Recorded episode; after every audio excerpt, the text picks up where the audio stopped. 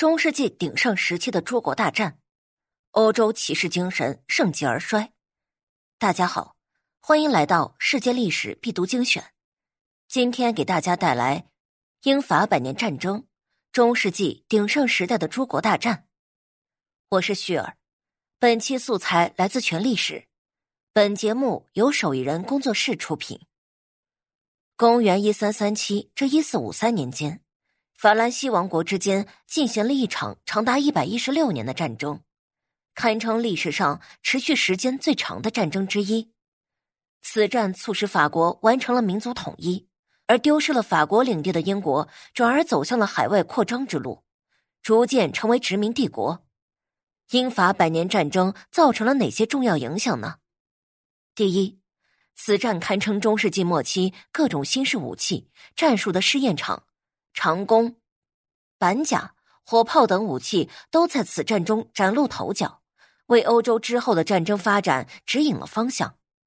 第二，长达百年的鏖战令法国最终完成了国家统一，奠定了瓦卢瓦王室的权威，强化了法国的中央集权体制，为法国之后逐鹿欧洲打下了基础。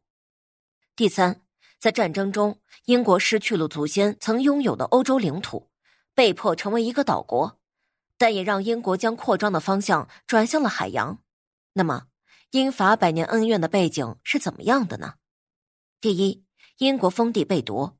一零六六年，法国的诺曼底公爵威廉渡过英吉利海峡，夺取了对岸的英国王位。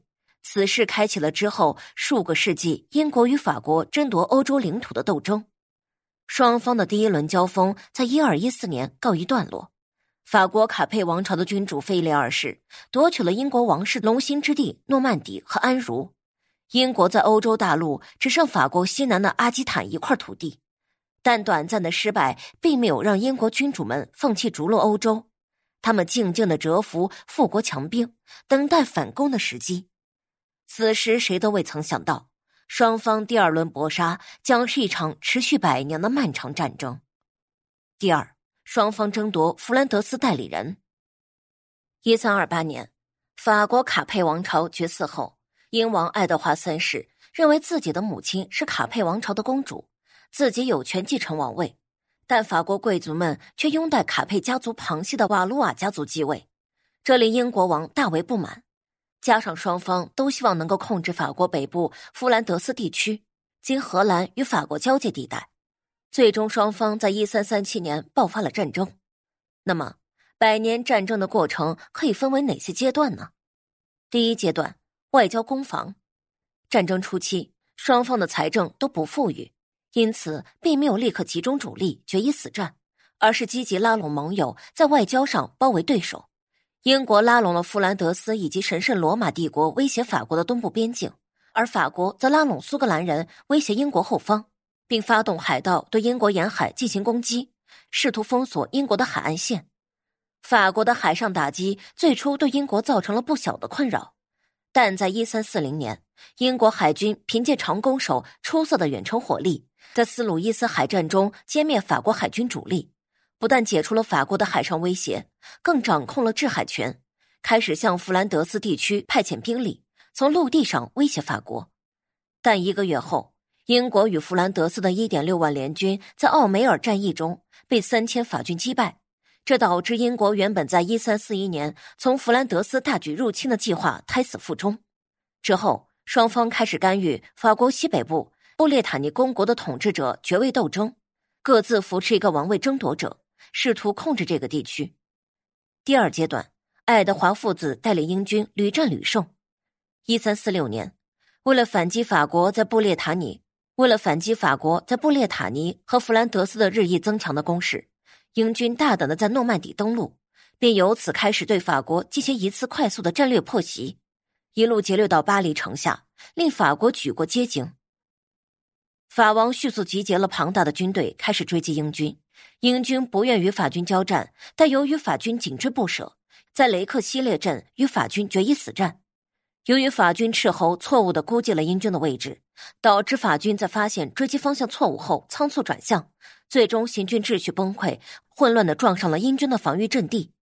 英国以下马骑士抵挡法军进攻，而英格兰长弓手则不断进行火力打击，接连打退了法军的十五次冲锋，令法军伤亡惨重。英军长弓手凭借此战的出色表现，在欧洲一战成名。英军乘胜收复丢失了一百四十多年的诺曼底。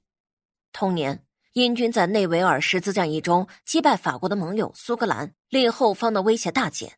但一三四八年，黑死病开始在英法两国爆发。饱受瘟疫折磨的双方都不得不缩小战斗的规模。英军时常派出武装小分队深入法国境内，烧杀抢掠，破坏法国的经济生产。一三五六年，黑太子爱德华进入法国境内劫掠时，与法国大部队在普瓦捷展开激战。法国先锋骑兵本有机会抢在英军前完成野战攻势前发起冲锋，击溃英军，但却花了一天的时间等待各路人马到齐。打算在第二天多路并进，包围歼灭英军，结果却在第二天的战斗中被构筑完成攻势的英军打败，国王约翰二世被俘。这是继雷克西战事后，法国在百年战争中的第二次惨痛失败。第三阶段，法国采用游击战反攻英军，这一阶段的失利让法国开始调整自己的策略。在认识到英军建立民团与常备军战斗力远强于法国的封建征召兵之后。法军在布列塔尼名将盖克兰的带领下改变战术，不再与英军正面对抗，而是坚守城堡，同时不断袭扰英军的后勤线。盖克兰的游击战术令英军苦不堪言，法军趁机收复了大片失地。期间，双方还介入了卡斯蒂利亚及西班牙境内的王位斗争。最终，英军由于军费不足，被迫撤军，卡斯蒂利亚成为法国盟友。在一三七二年的拉罗谢尔海战中。卡斯蒂利亚舰队重创英国海军，一度将战火烧到英格兰沿岸。到了一三八零年，英国被迫签署停战合约，只在法国境内保留五个港口城市。第四阶段，英国兰开斯特王朝再度入侵法国，侍女贞德挽救法国。之后十余年，双方没有大的战争。一四一五年，英国趁着法国国王查理六世精神失常，大举入侵。在阿金库尔战役中，灵活运用地形优势，靠泥沼和狭窄的地形扰乱了法国贵族骑士的队形，并将其彻底击败，令法国主力丧失。英军之后一路高歌猛进，夺取了法国的半壁江山，并逼迫法王查理六世签订几乎亡国的特鲁瓦合约。一四二二年，英国亨利五世与法王查理六世相继去世。法国的王太子查理在法国南部贵族与布列塔尼骑士的支持下，继续与英国及其盟友勃艮第公国对抗，但却力不从心。一四二八年，英军围攻了查理手中的重镇奥尔良，查理的军队士气低落，无力解围。在千钧一发之际，一位叫贞德的少女挺身而出，自称获得了上帝的指引，将带领法军走向胜利。在她的鼓舞下。法军士气大振，连续攻克英军在奥尔良的多个围城据点，英军被迫解除对奥尔良的围困。之后，贞德带兵一路追击。以往法军由于此前战败的印象，士气不振，往往要等待各路军队到齐才敢于进攻，结果反倒给了英军从容布置防御工事的时间。在贞德的激励下，法军开始敢于主动进攻。在一个月后的帕提战役中。法军先锋骑兵抢在英军攻势完成前发起进攻，一举歼灭了从奥尔良撤退的英军主力。但此时法军的实力依然有限，贞德过分激进的战术最终导致自己意外被俘，惨遭英国人杀害。第四阶段，查理七世重振法国，利用贞德为法国争取到的喘息时间，法王查理七世对法国军队做了大刀阔斧的改革。将大量桀骜的贵族骑士编入王室直属的宪兵骑士，把他们从封建采邑贵族转变为领取王室薪水的常备军，加强了对骑兵部队的控制力。此外，全国范围内的民团被予以重组，组成只属于王室的免免税弓箭手部队，增强了步兵部队的素质。最后，查理七世还建立了常备的职业炮兵队。查理七世改革后的法军，以重装骑兵和火炮作为核心打击力量。战斗力大大提高。同时期的英国却因为国内贵族厌战，国王年幼，缺少威望，导致军费不足，部队战斗力下降。在这种此消彼长的情况下，法国人在一四五零年发动了大规模的反攻，先后在富尔米尼战役和卡斯蒂隆战役中粉碎了英国最后的主力，收复了除了加莱港之外英国在欧洲大陆的全部领土，完成了国家统一。